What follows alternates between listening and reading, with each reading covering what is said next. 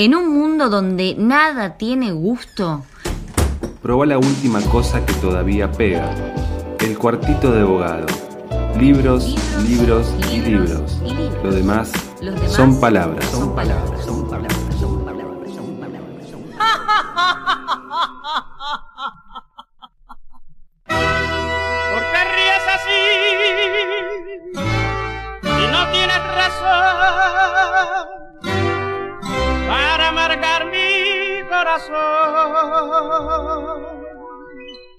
Tú sabes que te quiero. Por supuesto, han pasado apenas algunos segundos, minutos, tal vez centésimas de segundos, no lo sé, de las 3 de la tarde en este viernes, que no existe para nosotros porque esto lo estoy grabando en otro momento, no puedo decir ni el lugar, ni el día, ni las circunstancias, pero sí puedo confirmar que esto es el cuartito de abogado, ese momento en donde dentro de eso que falta paramos un poco la situación informativa y nos dedicamos a hablar de libros, hablar con gente que está publicando, hablar con personas relacionadas al mundo eh, de la literatura, a veces de la investigación. Es un muy variado panorama, pero que tiene eh, en sí la esencia de las páginas. Y hablando de páginas, justamente estoy recorriendo, o mejor dicho, ya he recorrido, las páginas del primer libro de poesía de la persona que está del otro lado, eh, conectada vía esas plataformas malignas que se han adueñado de nuestra vida, que en este caso es el Zoom.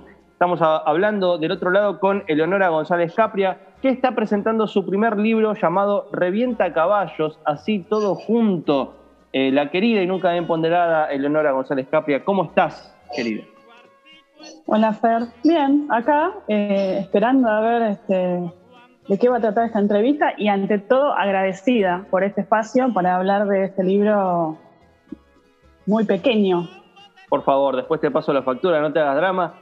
Eh, a ver, salió por Caleta Olivia este primer libro de poesía.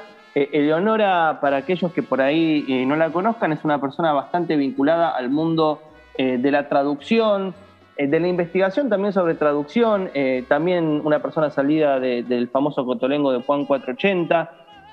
está vinculada también a la publicación al de poesía. Y este Revienta Caballos es su primer libro. Así que la primera pregunta es, ¿Cómo llegaste a este primer libro de poesía? O sea, después de un recorrido eh, siendo traductora, eh, trabajando justamente en una publicación que trabaja poesía, ¿cómo, ¿cómo fue la aparición de, bueno, ahora sí tengo un libro para publicar? Fue lenta y tortuosa. Eh, de hecho, este libro fue esperado pacientemente por Gabo Moreno, el editor de Caleta Olivia, durante aproximadamente cuatro años que fue cuando me preguntó por primera vez, ¿tenés un libro? Y yo le dije, todavía no. Y esa pregunta se sostuvo a lo largo de cuatro años hasta que finalmente el libro llegó. Eh, me tomé todo el tiempo del mundo para hacerlo y creo que también eh, lo, que, lo que ayudó a que el libro tomara forma fueron las lecturas de amigues, eh, colegas, poetas eh, si no, creo que, el libro todavía estaría en ese lugar en el que no, estaba materializado. Y en esos cuatro años, eh, digamos, vos cuando te, se acerca eh, Gabo Moreno, Pablo Gabo Moreno, responsable de Caleta Olivia, te dice hace cuatro años, che, tenés un libro, vos decís, todavía no, porque ya estabas teniendo algo en ciernes, me imagino. Digo, ¿cómo fue ver, a ver, voy a quedarme con esto y empezar a trabajarlo, voy a armar cosas de cero? En realidad lo que, lo que Gabo había visto era lo que yo estaba publicando en revistas, porque me dediqué a publicar material en revistas durante muchos años sin todavía eh, pensar en el libro. Y en un momento, porque creo bastante como los procesos orgánicos, eh, bueno, y mi libro tiene que ver mucho con procesos orgánicos, eh, eso fue, digamos, tomando forma, fue cuajando, y de repente eh, tenía una serie de textos que yo no sabía si eran un libro, ¿no? Porque también es preguntarse qué es un libro, cuando uno decide el libro está listo, el libro es una unidad, este, tiene que tener algún tipo de eje, tiene que ser conceptual, tiene que, ¿no? Hay como una serie de preguntas que yo misma no, no tenía respondidas para, para mi propio libro. Y entonces fue una cuestión de seguir avanzando, generando material sin pensar en el libro, hasta que después finalmente cuando, cuando dije, sí, esto quiero que sea un libro, ahí intervinieron los lectores eh, que me ayudaron a, a cerrarlo, por así decirlo. Revienta Caballos es un libro, sí, claro, es un libro que, se nota que tiene un trabajo muy paciente con la palabra. Eh, los poemas son puntuales, eh, casi diría como versos ascéticos, ¿no? Como van, van muy al grano. Y me interesa muchísimo la manera en la cual eh, ese estilo de escritura se relaciona con el título, que es un título, ¿cómo decirlo? muy romántico, ¿no? Revienta Caballos. Yo cuando lo leí pensaba en, esa escena en donde Sarmiento habla de rosas que cabalgaba los caballos hasta que se, morían de un paro cardíaco de tanto cabalgar, de tanto agitar la llanura. Eh, y sin embargo es un libro que, tiene como una especie de clima un poquitito más calmo. O sea, el, título ya es como muy impetuoso y después el clima es como más expectante. Digo, ¿cómo fue esa interacción entre, bueno, le voy a poner este título y qué, para vos, por lo menos como autora, qué eh, significa haberle puesto ese título al poemario? Ya, te cuento un poco, ese título era el título de uno de los poemas, ¿no? Y eh, los lectores del libro, que fueron personas que admiro y que son grandes poetas, que son Alejandro Croto, Daniel Lipara, Lara Segade, Francisco Grociada, Piero Estado de Voz, por ejemplo, estuvieron de acuerdo en que ese título tenía elementos que podían, además de, de llamar la atención, representar al libro. Eh, y yo les conté un poco cómo había llegado a ese título de ese poema, que después dejó de ser el título del poema para ser el título del libro.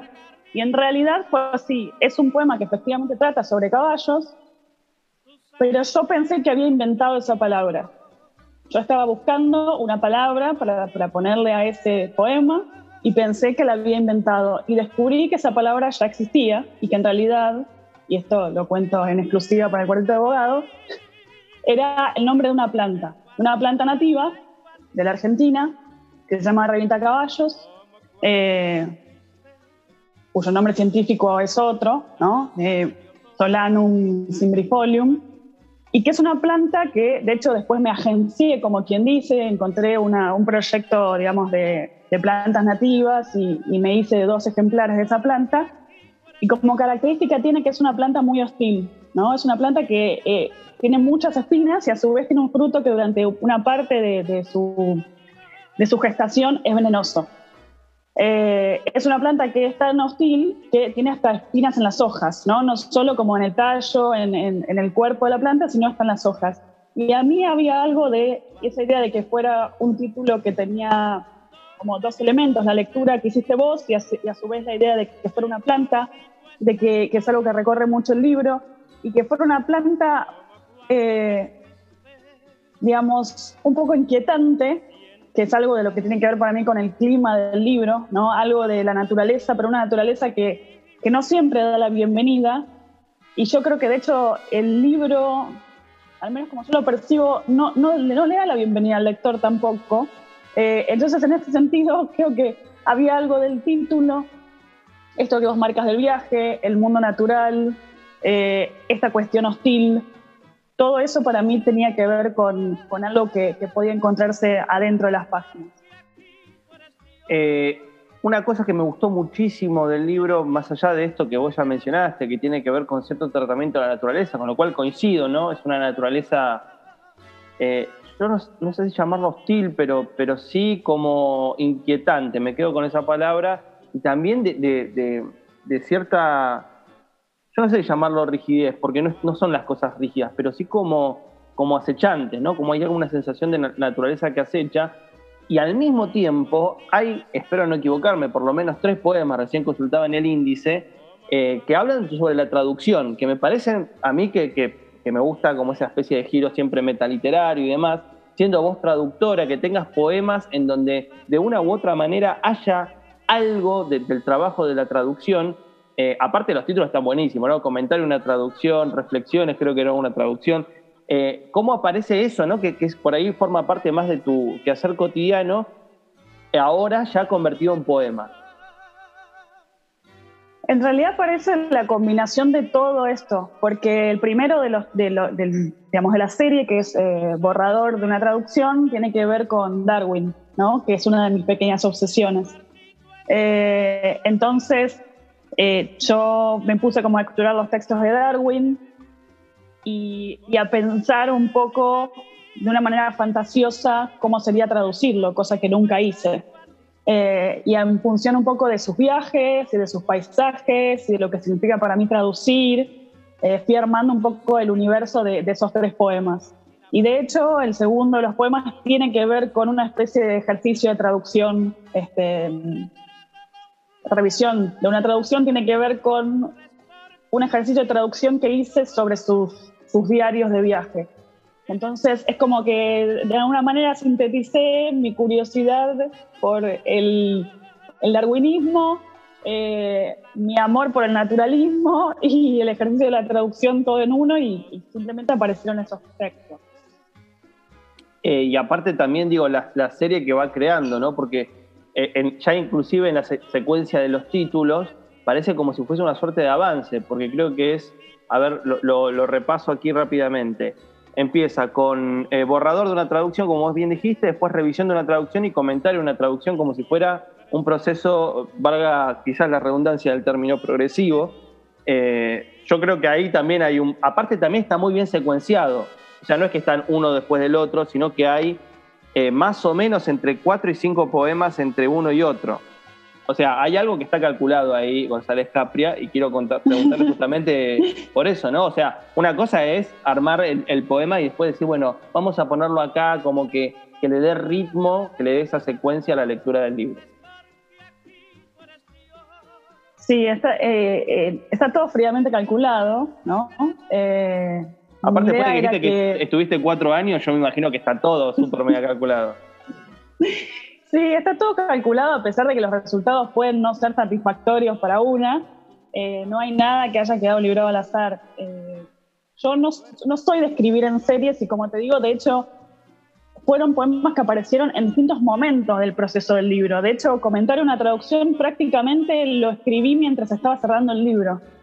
Eh, y ahí también aparece la traducción de alguna manera porque ese poema aparece después de que yo leí una traducción mía de un poema de Robert Frost, ¿no? Entonces, de alguna manera, algo de hablar de esa traducción de Frost eh, dio eh, a luz el comentario una traducción. Y como vos bien decís, tiene que ver con el proceso de traducción, ¿no? El borrador, la revisión y el comentario que sea la reflexión sobre la propia traducción, que es un ejercicio que yo hago cotidianamente y que hago tanto como docente, como traductora, etcétera Em, y la idea de darles espacio a esos poemas en el, en el libro tenía que ver con que no habían nacido, por así decirlo, todos juntos, y con ir construyendo un campo semántico que, que, por ahí va paralelo al resto de los textos, porque si bien hablan todos del mundo natural, tenían como un tema en sí mismo, ¿no? Y el resto de los poemas van, van por otro lado.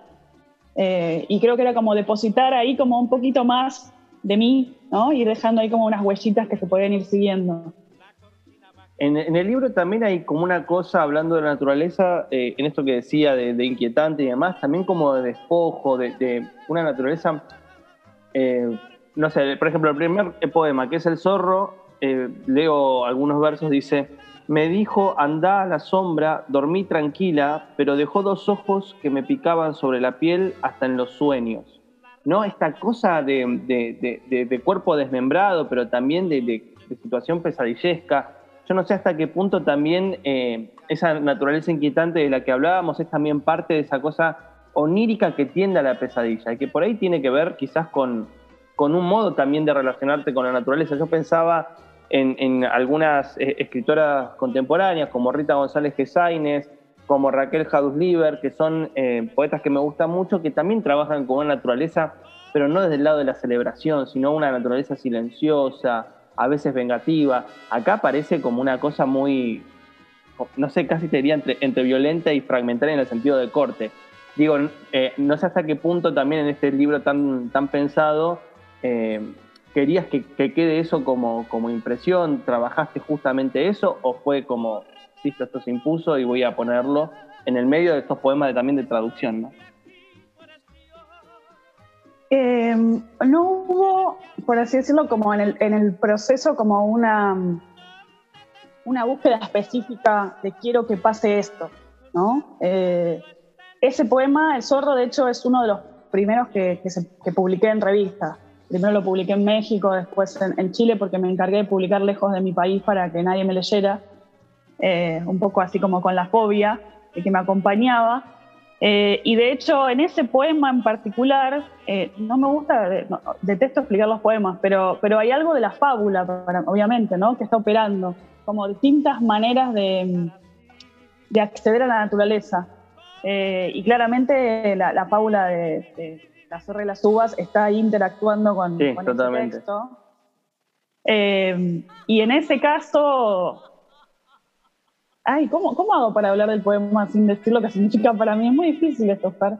Y em, decilo y después no te preocupes, no, no, será juzgada. Total, esto va a salir solo en Chile. en realidad, ese, ese poema, eh, para mí, es un poema sobre un hombre, básicamente. Claro. Eh, Sí, está con eso de la mirada, la mirada como que dejaste dos ojos.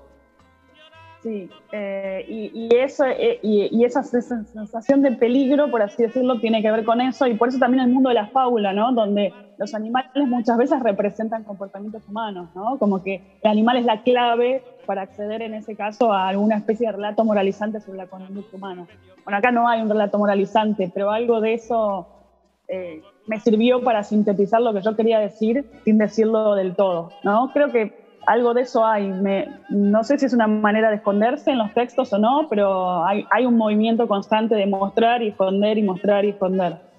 Eh, que creo que al menos apareció ya varias veces como esto de el sujeto poético evasivo, ¿no? Eh, lo cual me, me, sorprende, pero es cierto. Leonora, entre tus trabajos de traducción hace también poco, creo que este mismo año salió una traducción por Eterna Cadencia, ¿verdad? Sí. Eh, ¿Cuáles son las próximas, los próximos libros? Mejor dicho, voy a ponerlo de esta manera. Primero, ¿qué reflexión tenés acerca del lugar de, la traducción, no? Vos ya siendo poeta, trabajando como traductora, pero aparte, en este último perfil que vos también subrayaste de ser docente, eh, hay como un proceso de reflexionar acerca de, bueno, qué es traducir, eh, qué lugar ocupa la figura del traductor. Y las pocas veces que hemos conversado puntualmente sobre este tema, eh, me has mostrado justamente que tenés como una posición de, bueno, el traductor no hay que invisibilizarlo, tiene que estar ahí, hay como una especie de proceso. en este codito del cuartito de abogados sobre la traducción, ¿Cómo pensás vos el rol del traductor ahora, digamos, en, el momento en el cual se encuentra el mercado y sobre todo en Argentina? Yo pienso justamente, publicaste en Eterna Cadencia, que es una de las pocas editoriales que pone en la tapa quién traduce. Eh, pero bueno, has hecho otros trabajos que por ahí no pasaba lo mismo. Digo, ¿qué pasa con eso, no? Con esa tensión de la invisibilización del rol del traductor, ya de un perfil docente, ¿no? Te pregunto, Carlos. Mira, la situación en los últimos años o en los años en los que yo llevo trabajando para editoriales y trabajo para editoriales en Argentina, en España, en Estados Unidos, o sea, una gran diversidad de, mercados y, de, casas editoriales, mejoró, pero no inmensamente. Es decir, todavía hay muchísimo trabajo de militancia para hacer e incluso, por ejemplo, en el caso de Eterna Cadencia, por más que Eterna Cadencia es en sí misma una editorial que busca visibilizar a los traductores y los pone en tapa eh, y los considera en muchos aspectos. De todos modos pasó, por ejemplo, con ese libro, que es el de Ensayos 1 de Lydia Davis, que muchas veces en las notas periodísticas que hablaban del libro no se mencionaba quién lo había traducido. Eh, no me refiero a que no se dado un lugar a reflexionar sobre la calidad de la traducción, los procesos de traducción, nada. No, directamente el nombre no aparecía, considerando además que se trataba de un libro de una traductora que hablaba de traducción, como es Lydia Davis, ¿no? Entonces, eh, creo que seguimos todavía en esta lucha en la cual eh, pareciera que no logramos, y obviamente que esto afecta a un montón de otros agentes, mediadores del mundo editorial como los correctores y los editores también, eh, no logramos todavía ese lugar que, por ejemplo, yo pienso tenemos que tener de referencia, que son los ilustradores, que lograron, sí, eh, generar conciencia de su lugar de autoría en el proceso de hacer un libro, ¿no? Y creo que, por supuesto, que los traductores somos autores, es un lugar distinto al del autor de un libro eh, propio, pero digamos, hay un nivel de trabajo desde la creatividad, desde la palabra, desde la expresión, eh, desde lo intelectual, lo emocional, un montón de elementos que todavía eh, creo que no se tienen en cuenta. Podríamos pensar que es algo bueno, como que ser invisibles implica que hicimos bien nuestro trabajo, es decir, que los lectores piensan que están accediendo directamente a la obra sin ninguna mediación, pero yo creo que eh, es mucho mejor no ser invisibles y tener conciencia de que lo que estamos leyendo eh, pasó por un proceso de mediación.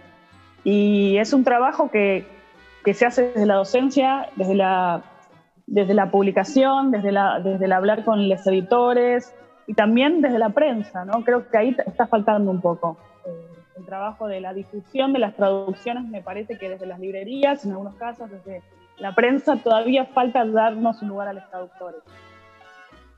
Eh, Leonora González Capria, docente, traductora, también poeta, acaba de sacar Revienta Caballos por Caleta Olivia, distribuido buenamente, ¿no? Donde sea que encuentren libro de Caleta Olivia, va a estar eh, este libro con una muy linda contratapa de María Negroni, que eh, también celebro porque es una gran escritora. Eh, como decíamos, un libro a mitad de camino entre lo artificial y lo natural, porque la traducción es esa cosa que propia de la escritura, que muchas veces justamente se naturaliza y bueno, acá este último tramo puede desnaturalizar el rol del traductor, que también es una figura que hay que recuperar. Eh, el libro está buenísimo, te felicito, celebro que sea este el primer libro y espero con muchísimas ansias, como varios más me imagino, los próximos, querida Leonora, trata de no sacarlos primero en, otro país para, para probar mercado y después sacarlos acá. Dale, dale, prometo sacar uno antes de que todos lleguemos a geriátrico. Me parece muy bien y muy sano. Eh, Leonora, te mando un beso muy grande, nos estamos viendo. Otro para vos, gracias, Fer. Chau, chau. Les petits quartos de.